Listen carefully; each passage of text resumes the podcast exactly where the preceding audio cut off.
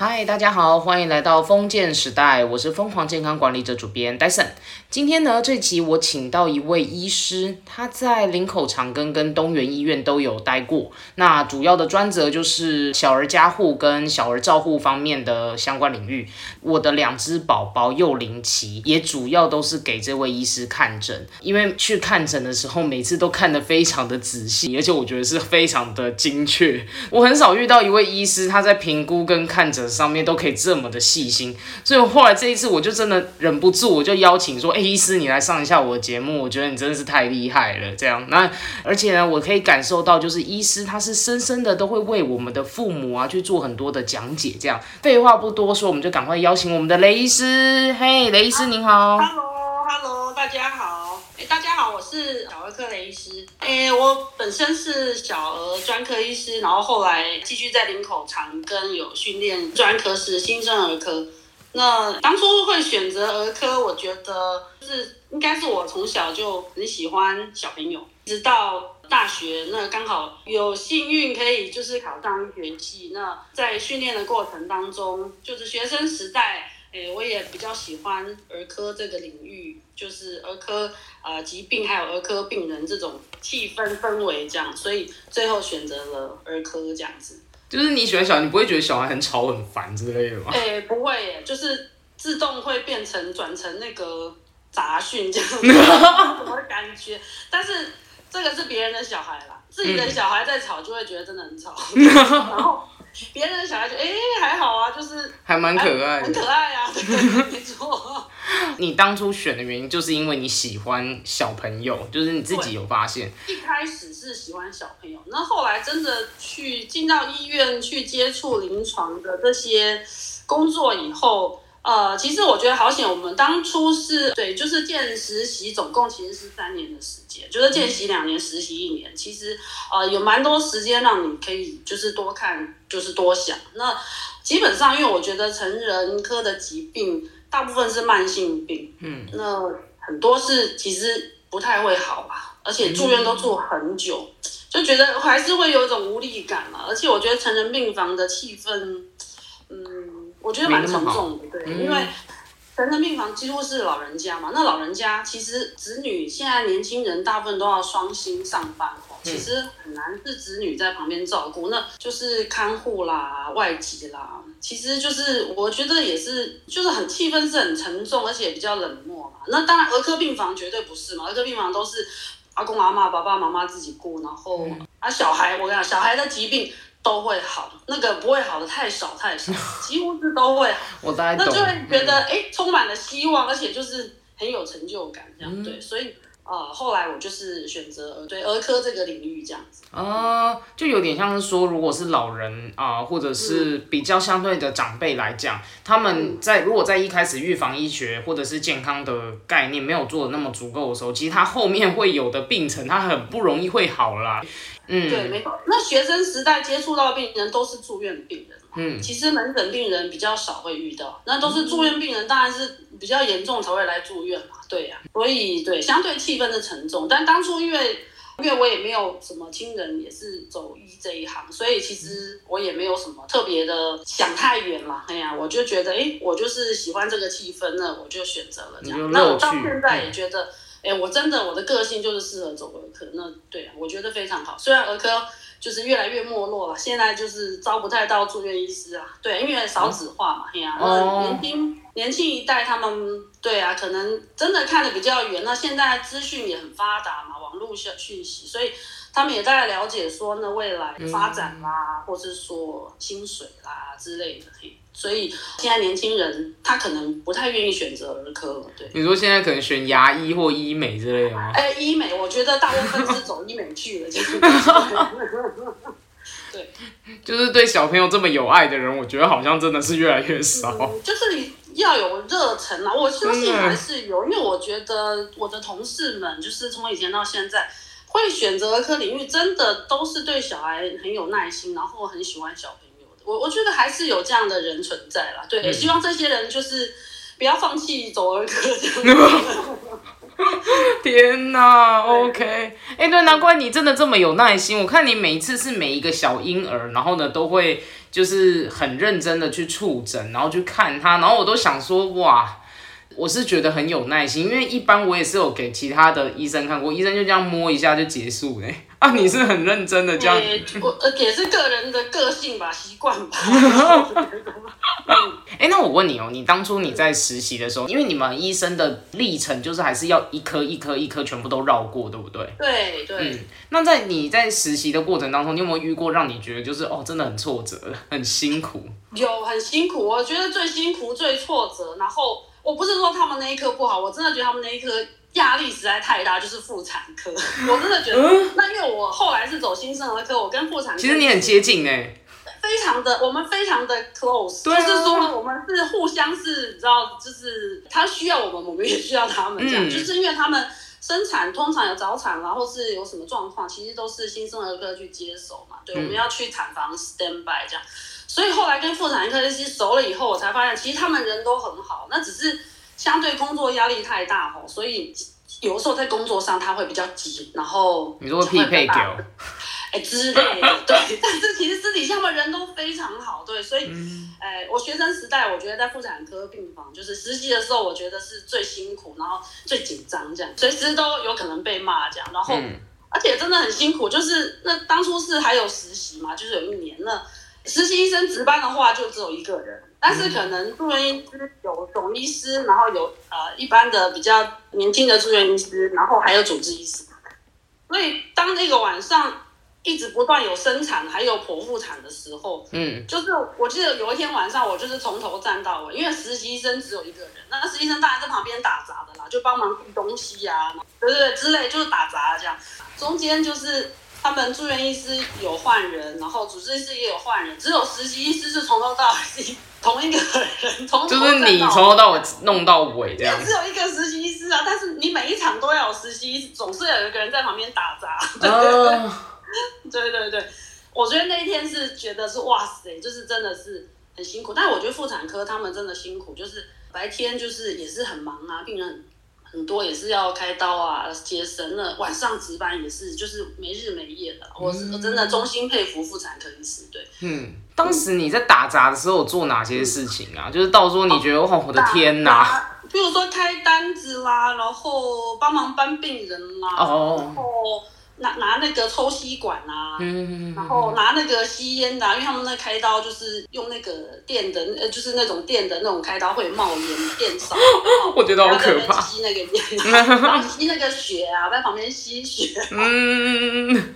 类的，对，然后那个那个成人病房那个大便大不出来要去挖大便。哦。就是类似这种事啦，然后放。胃管啦，导尿管啦，然后腹水要去放那个肚皮的那个管子，帮他引流啊，就是就是打杂啦，就是诸如此类，没有看诊，各种不是很重要的，但是又非得要人去做的事。对对对对，没错。OK，嗯，所以在当下的时候，你就觉得哇塞，这样子，如果你要做个十年半载的，在这么压力，而且 对，没错，妇产科我真的觉得他们抗压性真的很高，对呀。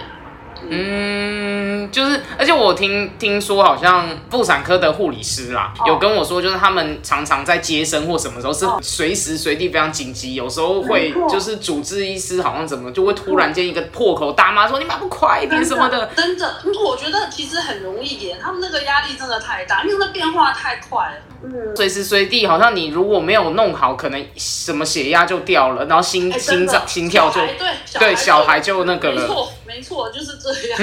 对，嗯，所以表示你是应该就是在实习那时候你就很确定说你往哪边去就就比较好。我大概实习前大概就有个方向了，对，因为我们那时候实习是也是有分组这样，那大家就分成四组，那大家轮的各科的顺序不太一样。那你会想要走的科，你会把它放在前面一点轮训到。那这样子，你十一月去申请，就是要去申请住院医师，那老师们就认识你嘛，就比较容易上嘛。所以大家其实顺序会有点不太一样。对，那像我那个妇儿科就是放在第一个顺序这样。嗯，你当时是实习的时候遇到什么样的事情，让你觉得你就是非儿科不可了？这样？嗯，应该是都对其他都没有太大。我觉得，原来是扣来扣去之后选的。对对对对对，其他就觉得嗯也还好，这样不是太有兴趣这样。哎，那你从事了这么多年里面，你有没有遇过一些案例？你觉得儿科方面你觉得特别的，让你觉得很有感触的这样？我觉得感触就是，因为我觉得儿科病人大部分就是一些感染疾病嘛，那普遍都是会好，没有什么太太夸张，但偶尔会遇到那种就是会在家务病房嘛，比较会遇。对你之前有有带过？对，那哎，就是啊，有第三年呃住院医师的时候，我在大小孩的家务病房，因为其实我本人是那个新生儿家务病房，也就是小宝宝的那种。那呃大小孩的家务病房就是哎，其实。病程变化更多嘛？哎，我印象深刻就是一个国中生，他来的时候血压就很低，呃，但是变化很快，他就是可能一个礼拜前好像打球什么扭到脚，然后脚踝就开始越来越肿。那你去看了骨科，那也去国术馆推了干嘛？哎，后来就是越来越肿，越来越痛。那来我们后来就来我们急诊，来急诊发现哎血压就是哎怎么偏低这样，那就怀疑是有。败血症之类的，那就是当然就是住到加护病房。后来就是那一两天突然就变得超级严重，就真的就是败血性休克这样，然后真的超滑，然后他的那个脚就是肿到不行，应该就是都是细菌感染，就是感染性的那种筋膜炎这样。然后就是哎，反正该做的处理也做了，这样我们非常认真的救了大概两个礼拜，哎，最后他还是不行，还是离开。真的，我觉得那个是真的是，我觉得。哇，一个很健康的小孩子养到国中，哎，平常也好好，没什么大事，竟然就是因为，哎，感觉一开始是一个小事，就是很像扭到脚这样，对啊，所以那那一件事，败血性休克，对我真的印象非常深刻，就是真的变化好大。但是这种状况大概在成人科可能还蛮常见，但在儿科比较少见。一个印象深刻就是，那时候我们新生儿科是需要去。产就去去会诊妈妈这样，就是妈妈如果快要生产，比如她是早产，或是她是高危险妊娠，比如说她有高血压啦、糖尿病啊这些，这个经常会去会诊，那就是让她大概稍微了解一下宝宝出来可能会遇到的状况。嗯，那我们都会去产房去帮她那个招接生宝宝这样，我们会在旁边。那宝宝出来我们会接手处理这样。那那一个比较特别是，因为大部分都是早产这些，就是大概就是蛮常规。有一次呢，就是呃是三十周妈妈吼，然后呢，诶，她住在一般病房，不是产房。嗯。结果去会诊才知道，哦，原来她是怀孕到二十几周才发现自己是胃癌的末期。啊。嗯。天哪！哇！我现在讲到都觉得，哦我当初呢是在病房，就是各种嗯。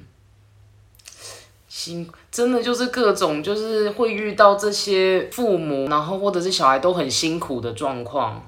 真的，嗯，对啊。后来，呃，后来小孩当然就是有点早产出来，妈妈当然小孩出来才能做化疗这些，但是后来妈妈还是走了嘛，对。啊啊，那小孩有活下来吗？当然，小孩非常的健康，他是一个很健康的三十周的宝宝，非常非常好。嗯，可是有点像是妈妈她自己的疾病被发现，所以呢，小孩要先赶快出来，那妈妈可以被治疗，不然妈妈没办法治疗。嗯，可是妈妈却也因为这样子，然后她也是不敌病魔啊。没错，没错。啊，我觉得很感伤哎，那真的很感伤。而且我去病房，他他还有个大的老大，好像才三四岁、四五岁，很小。然后对，然后他先生这样，哎，就，就是觉得，哎，我当初真的是哇，边会诊在旁边，而且那一次是跟我的老师去的，我老师揪我去，结果我老师那边讲话，我在旁边一直哭，好险戴着口罩。有您刚刚在讲，也一度哽咽了，真的。我觉得哦，哎，当初是我还是未婚，我现在。自己有小孩哇，真的是有的时候都不太敢再多想了，觉得太太真的太感伤了。嗯，哎会耶，嗯，我蛮想回溯刚刚国中生那一段，那他后来的父母们还好吗？我觉得看到是还蛮平静，但是因为他们难过的时候，不见得会给我们看到。OK，也是，可是就是应该，我觉得是很不舍。你看一个好好的小孩，然后是啊，对啊，而且就是会真的是也是蛮惊吓吧，应该是这样。嗯嗯，哎，我发现一有小孩之后，真的心肠都变得更柔软哎。嗯，就是那种心情上面，就是很容易就会被勾起来，对，对，或者是很多事情很触景，你就很容易会眼泪就想要往就会飙出。像我有时候我在看一些剧或什么，尤其是小朋友未来要长大或小朋友受伤那种，我现在都没有办法了。真的，没错，当妈妈以后真的不太行。所以我们以前住院医师刚进去，我们的老师就说，当一个儿科医生一定要自己生小孩，你才算是一个真正的儿科医师。怎么说？就是你要有自己的小孩以后，你才知道当父母的心情，还有那些辛苦。还有父母的感觉，这样，所以你一定要自己生了孩子，你才算是一个真正的儿科医师。就是不管是当爸爸妈妈，对，要有自己的孩子啦。会，我觉得真的当了爸妈，你才能感同身受，这到底现在是发生什么事？没错，没错，这个是我们老师，我们一进去就跟我们说的话，这样。嗯，那你大概经历多久之后，你你才结婚，然后有小孩这样？呃，我刚好也比较晚。因为我觉得哦，当然有一些同学同事们，他在住院医师，因为我们住院医师是总共是五年哈，那前三年是一般的儿科训练，那考呃训练完就是考儿科专科医师，那后后面两年就是次专科，那看你要选哪一科，什么过敏科啦、肠胃科啦，或是诶现在很红的内分泌科嘛哈，然后呃像我们新生儿科之类哈，那就是次专科。那很多人在这这五年内是算辛苦，尤其前面三年嘛，因为就是其实值班非常辛苦，而且班数很多嘛，像阿万就是十班嘛，嗯，那那没有值班那一天，可能你要补眠嘛，因为我们就是值班可能没睡觉，隔天又继续上班这样，那其实蛮辛苦的。哎哎，有些同事真的是在那几年内生孩子，我觉得真的很不容易。但是我发现他们就是那在住院室生小孩，大部分是有后援。就是孩子通常是给长辈照顾啦，或是是有其他的家人，对啊，就是自己这样子单打独斗的不容易啦，因为你要值班干嘛的嘛，嘿呀，尤其是女性吼，就是又要值班，你们值班我有点忘记，你们是基本上是值，我们值班是。嗯，就是夜间啦，就是我们啊正常班，就像啊，比如说像我们以前在长庚，就是七点半到四下午四点半哦，这个就是正常班，七点半到四点半。那七点半到四点半，病人有状况是是 call 呃当科，当科就是你平常正常班的医生这样。那四点半以后就是值班了。嗯，那四点半到隔天早上七点半，就是这个是 call 值班这样子。就是要没事就很爽，一有事就很麻烦。没错没错，但是你知道长庚吼，怎么可能没事呢？永远有做不完的事。一整个超硬。哎，对对对，没错。您当初怎么会想要去长庚呢？天哪！因为我长庚毕业啊，就傻傻的。我觉得长庚太聪明了，他弄一个学校，然后这些学生就傻傻的毕业就哦，我就是。也不想出去外面啊，因为长庚就够大啦，我就在那边训练就好啦，这样。OK，你大概待几年就觉得好，我觉得我的我的命还是要这样。诶，也不是，我当初真的离开长庚，不是为了这个，是当初因为刚好我觉得是个转转捩点，就是台硕集团就去厦门开了一个长庚嘛，厦门长庚，嗯刚好我们那一届就是就要去轮厦门长庚这样，然后呢，哎，去轮的同事回来讲都是非常的惨烈。非常非常惨烈，然后就导致于我有点不是很想去，因为他不是累而已，他就是可能民情不同，你知道吗？那个你要面对很多很强悍的、很强悍的东方民族 对 对岸弟兄十倍这样。嗯，那我就是个人也比较稍微个性比较软弱一点，哦，我可能没有办法面对很强悍的乡民这样子，所以我就决定。我当初就是有点不想去，那刚好快要轮到我的时候呢，刚好东园医院就是在在找人，他们就很急着要找一个新生儿科医师。嗯，对，那哎，当初后来哎，我就是来这边看看，我觉得哎环境不错啊，然后就是哎好像也蛮有发展性的，对。然后当初东园当然也是有开给我高薪这样，对，所以我就想好吧，不然就就来吧。那主要是因为厦门嘛，所以。我就毅然决然的出来的，这样。OK，不然原本没有厦门，搞不好还在唱歌里面。搞不好我还在那边盯着盯着盯着这样对。OK，真的很厉害。我记得我以前在实习的时候，因为我也是长庚毕业的，然后我在实习在林口长庚的时候，我真的太多黑暗面的阴影，然后瞬间觉得哇，那个临场的空气我没有办法。对对对。进去就那个压力就来了。对，它有那个它有特殊的氛围跟气味耶，我没有。没错。但是老实说，我觉得能够在长庚里面铁打铁的，就是可以做很久的人，我觉得非常的厉害。哦，真的真的，我也觉得，我也很佩服一直留在那边的同事们这样。老实说，我觉得在长庚里面可以，呃，等于算是医护界里面的台积电啊。嗯，应该算哦。在里面真的很多很硬，然后很高压的事情，然后各种你没有想过很奇怪的 case 都在里面。对对对，没错没错。对，是很感谢，就是那几年在那边，我觉得真的。也学到非常多啦，对呀。嗯，就是在那段期间，应该算是你突破爆炸成长那几年。我就是住院医师，总共五年嘛。然后我在那边当主治医师，大概当了半年这样，我就离开了。对，嗯，对。那五年半，对，就是我觉得我个性也突破很多，不然我个性可能更本来更通常我是不喜欢站在台前或是嗯。有什么主动？但是我觉得我个性改变蛮多的啦。对，你看我现在跟你说话非常的正常。哎，我有点好奇，你觉得你以前的个性是什么样？但你后来却在就是这职场，尤其是在长庚的历练而改变了，是？怎么改变？嗯，我觉得可能我只是小时候被压抑了，因为我是家里的老幺，那我哥哥姐姐。年纪大我很多，就是一个大我九岁，一个大我八岁。他大那么多。对，所以你知道，我可以想象我在家里是完全没有发言权，而且从小他们就告诉我我是多余的。啊！因为你是意外出来的是吗？对，没错，也对，是意外怀上，没错。公安呢？哎，他们很过分呢。哎。哎，但是我小从小这样被洗脑洗脑说，嗯，然后还说我从垃圾堆抱回来啊什么，就各种那个。这好像是那个年代要恐吓小孩乖乖听话都会这样讲。对，就是在奇怪的是，我从小都比他们乖，我不知道他们恐吓我什么。所以就是就变成说，就是哥哥姐姐，然后反正都是走那种强势、讲话很大声的路线。没错，没错。所以变成我都是永远是没有意见的。嗯，就是我就是会把自己的想法意见，我是会演，就是压抑下来，然后我就会很习惯去服从这样，对，嗯嗯，所以等于你也一路认真的，就是至少做你的事，念你的书，哎，没错，就是这样。那那还有，因为他们就不比较不认真读书，我觉得他们是我的借镜，就是说，因为差太多岁，我所以我从小看到他们就是这样啊，混啊混啊，然后。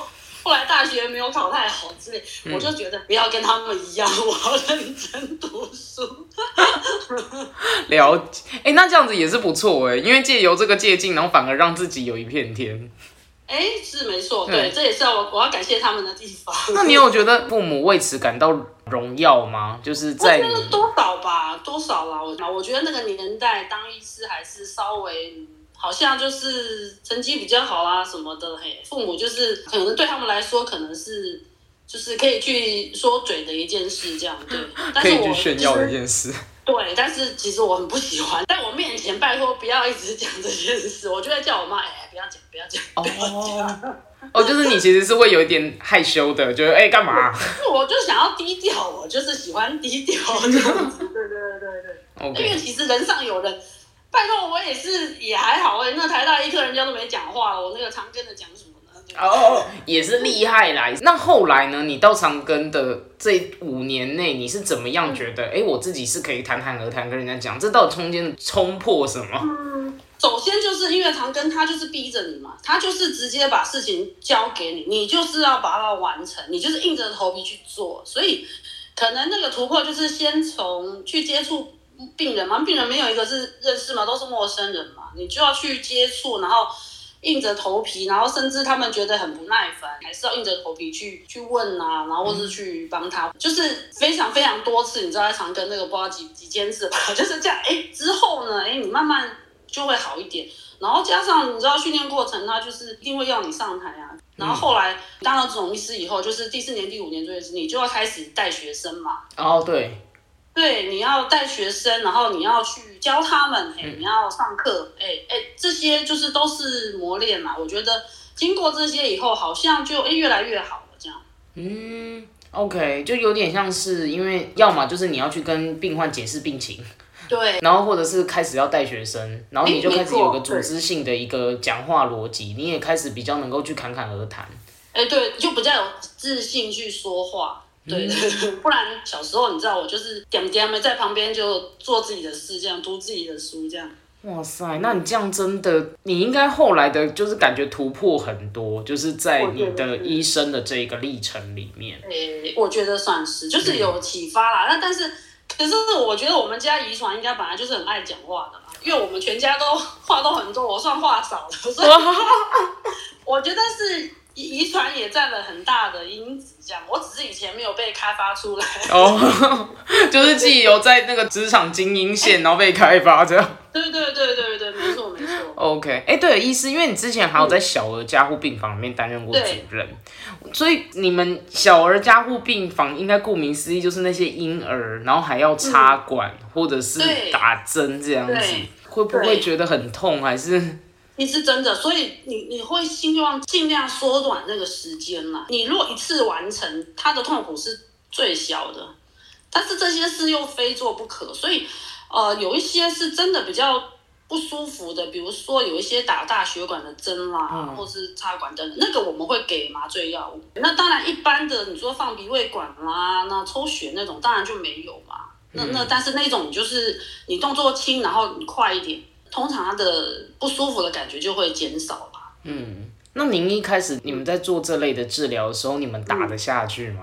哎，但是那时候可能没想那么多，那时候就觉得我能不能一次成功，能不能一次成功？哦哦哦哦你可能脑袋想的是这件事。OK，就是心情上面不会觉得说天哪，这根管子现在要插进那么小的小幼体里面。这样，对他当初是觉得就是我要就是一次你做好这样，但是。当下的感觉是我希望我可以就是完成度高嘛，对，就是做的完美这样。但是小孩痛不痛，可能还没有想那么多。当初啦，我觉得当时还没有小孩啦，对，还没有想，没错。我觉得当初那时候就是真的还年轻，对。但是哎，你回过头来想。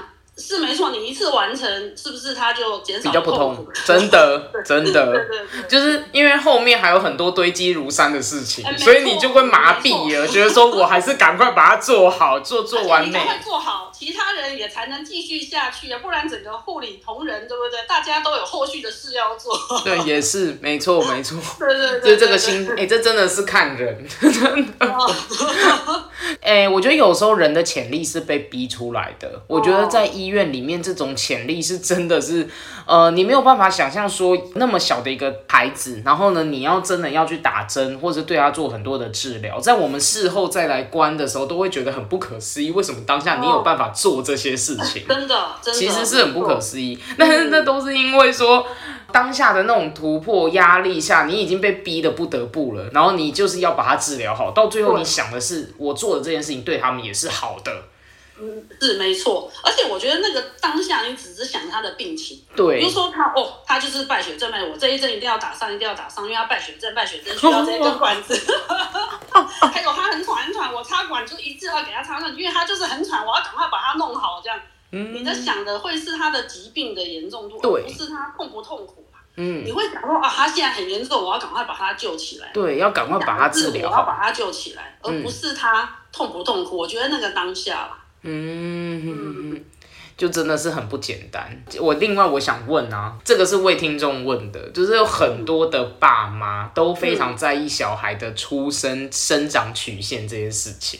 然后呢，像是自己的孩子啊，有没有在某个年龄、某个阶段，然后做出哪些行为要做判断发展？然后这个时候我就想问医生的建议，就是到底要不要那么 care，还是说其实要怎么样呃去注意会比较好？哦。不过生长曲线就是第一，你要跟自己比啦，就是你凡事都要跟自己比，嗯，你不要跟别人比。那跟自己比的话，通常就是看出生体重。那接下来后续就是呃，尤其是前六个月了，我们曲线有没有在就是正常的范围，就是是不是正常范，而且它是顺着自己的曲线在走。嗯，那只要在正常范围，正常范围就是三趴到九十七趴嘛，这都要正常范围。那每个人的曲线落在不一样的点，有的人三趴，有的人十五趴，有的人一开始有九十七趴，那就是你就顺着自己的曲线走。对，那如果说掉太多或是增加太多，这个就是都要就是在留意啦。嗯，但是顺着曲线走基本上没什么大事。那真的增加或下降太多，就是你就是要跟再跟儿科医师讨论，就是原因到底出在哪里。对，嗯。至于说你如果一直顺着三趴走，但是就是顺顺。那也不要太在意，因为每个人体体质体型都不一样嘛，嘿，这个没有关系。那发展的话，发展它也是它有一个范围啊，那那个范围的 range 可能是三三个月，其实非常宽。那我觉得也不急。那基本上，除非是因为除了发展以外，还是有一些东西可以看它到底有没有这个小孩神经系有到底有没有问题，比如说看肌肉张力啊等等，或是说互动啊反应啊，嘿，那这些嗯，如果说呃整整体评估下来也是真的有一点慢的话，那就再去复健科看要不要上课什么吧。那基本上因为嗯前几个月。预防针很多嘛，一定都会有一科医师评估啊，所以这件事通常我觉得父母就不用想太多了，那就是注意吃有没有正常啊，有没有正常在哭啊，正常在喝奶啊，啊正常大便啊，是正常睡觉，哎，如果这些都有。那其他的就不急啦，都没有关系。嗯嗯，我觉得医生这个部分讲的很完整。其实我们就是不用这么的 care，就是生长曲线这一些，只要它活健健康康的生出来，然后没有生病，我们照着正常的方式养就好了。不用说特别说啊，为什么我现在是三趴，然后呢没有办法到九十七趴，然后为什么会差那么多？哎，一开始我小朋友很小的时候我也很 care，可是其实这样听起来也不用太在意啊，反正他现在健健康康就好。对啊，就健康发展什么正常就好了。因为他，所以他才需要画一个线出来，就让你可以去比对这样子。嗯，但如果真的没有在曲线上，也不用太担心，说他是不是将来高中以后就是没有办法长到一百个八十公分啦。这个真的不一定没错啊，有的时候其实基因占了八成吧。就是小时候很小，哎，后来基因就是很高大，啊那他长大部分还是会长得高大。那我很好奇哦，就是小朋友现在，尤其是这种换季啊，冬天了，就会常常有一些一直在咳嗽啊，然后感冒一直怎么样都不会好。那我们要怎么样判断说，我这时候我要去带去医院了？嗯，通常就是抓几个吧。第一，第一，他是不是咳嗽咳的都停不下来，就是已经没有生活品质哦，就吃个饭也在咳啊，睡觉也咳个不停，然后。这种当然一定要看诊嘛，就是就算是一般感冒或是过敏，它已经影响到日常生活，这个就是可能还是要考虑吃药，或是有没有什么其他的方式可以改善，不然就是真的很不舒服。那再来就是说，呃，如果说他就是诶发烧，那烧的话，通常可以先吃退烧药看看嘛。诶，如果吃的诶没有退，或是烧更高哈，比如说哇烧到三九四十，那吃药都退的很慢，或是。活动力很不好哈，这个当然也要赶快去看医生了。嘿，那但是如果发烧，是不是要马上去看就难说嘛？如果他三十八度，活动力很好，跑来跑去，能吃能玩，当然你可以观察一两天。但是一下三十九这种，那吃吃药又推不下来，通常是建议早一点就医啦。对，因为有的时候是。有的没的问题，那如果早点投药，它都会改善很多。比如说，哎，中耳炎啦，这个外表看不到嘛，你只能去看医生才看得到。或是说，哎，它是流感，然后这个要做快筛嘛，而且流感有特效药啊，嗯，那个要早一点吃比较有效嘛，对呀。所以啊，就是诸如此类，或是说活动力突然变得很差，这一定要看诊嗯，大大概这这这几个状况。那如果就是咳嗽，呃，就白天咳咳咳啊，晚上。好像偶尔咳还可以睡觉，这种我觉得通常可以观察一下。但是如果真的好几天连续好几天都这样子，那也许就是还是看诊一下这样子。嗯，OK，因为真的小朋友，尤其是我看是一年级以前，七岁以前的，我觉得都超容易生病。真的啊，就是真的上小学以后就会好很多嘛，通常是这样。嗯，所以呢，就是大家父母们能够把小朋友们健健康康的养大，真的我觉得是超不容易。对对啊，对啊，对。但是就是通常感冒这种肠胃炎啊，感冒都是小事了，哎呀，它这都会好啦，只是时间而已，时间。对，医生，那我最后我有点想要问一下，就是您在对听众朋友们有没有一些就是想要对父母们说，对于小朋友照顾方面呢，其实是还有哪些可以需要去重视的点？这样，我觉得现在就是第一哈，我觉得比较严重，我觉得是三 C 产品。哦哦，我觉得是我这样看着我的感觉，我觉得三 C 产品它很可怕，因为它一旦接触了，它很难拿走。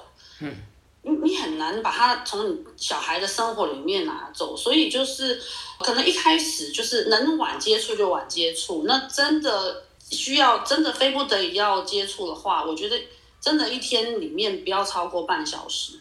嗯，那年纪的话，真的是越晚越好，真的是越晚越好。那也许可能六岁以后，我嗯。我觉得啦，尽量晚一点。我在看诊的时候，然后看到爸妈还把手机这样拿着给小朋友，哦。其他小朋友。也不，是是小孩自己拿着手机一直看，头都没有，从头到尾头都没有抬起来。嗯，哦，只有我说，哎、看嘴巴喽啊，然后他才也勉强把头抬起来一下。这个 这个蛮这个真的有点复杂，因为这样万一他真的这么迷恋，后面会有网络成瘾的问题。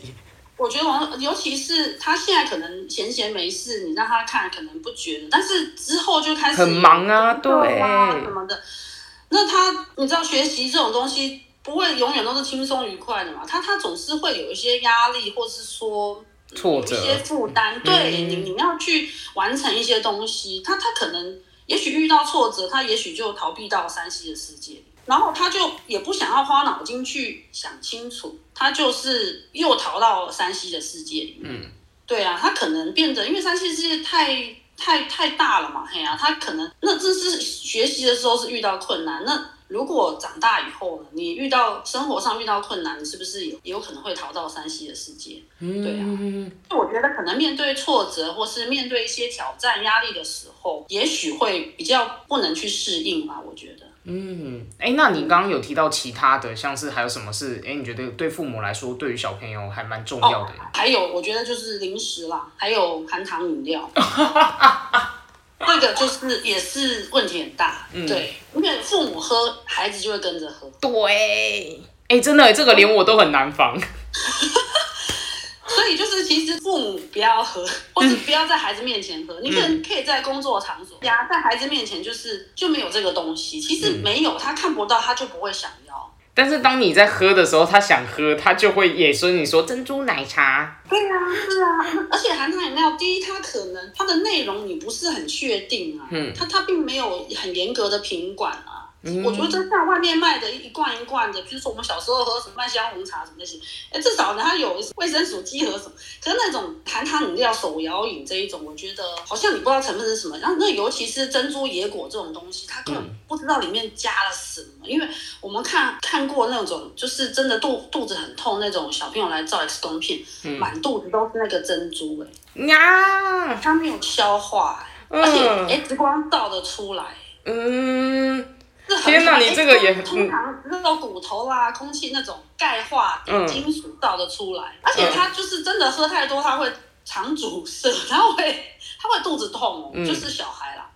而而且如果加了一些，比如说有一些塑化剂的东西，其实会引起性早熟啦。像野果啦、QQ 啦、珍珠这些，其实这些都嗯不是很好，但是小孩偏偏很爱有这些的东西，就觉得好吃。对，所以就是我是觉得这个是呃第二个，我觉得隐忧。那其他我觉得其实还好，现在大大部分家长的观念都很清楚，只是只有这两点，就他们知道不好，但是还是没办法控制。我跟你说，这个就是因为说现在的生活形态，就是自己父母也很喜欢啦。没错，比如说手机，父母自己也在滑；那对饮料，父母自己也在喝之类的。尤其尤其是现在零食很泛滥，各种都有。哎，对，太容易取得了，而且就是花样很多嘛，对啊。嗯，哎、对，那我问哦，就是大家都很常会说，尽量不要给小朋友吃糖，尤其是在七岁以前。啊那我特别想问说，哪些糖其实还是可以给小朋友吃，还是说就真的都不要？然后巧克力也不要。少量嘛，就是我觉得少量其实影响都不会太大。少量，比如说，嗯，比如说一天吃个三颗牛奶糖什么，这种就是少量。这种我觉得没什么就还好大事。如果一个小孩他自己一下子就嗑完一整包糖，那真的太夸张了，分度太高。对，因为他就是问题在哪？他就是说他的呃突然冲高这个血糖的部分，第一它会影响我们的胰岛素呢的功能，再来就是说它会影响我们的生长激素分泌。嗯，而且啊，这种都会影响情绪。其实那个很很活泼的小孩，你会发现他他吃了糖以后会更明显。就更亢奋。嗯没错，嘿，所以一年级以前不要给他们吃巧克力。对对，因为巧克力的问题有更多，因为它又含铜，嗯，铜就是有的时候会就是你知道它比较不好代谢，它会在你的身体里，其实会稍微会影响神经啦。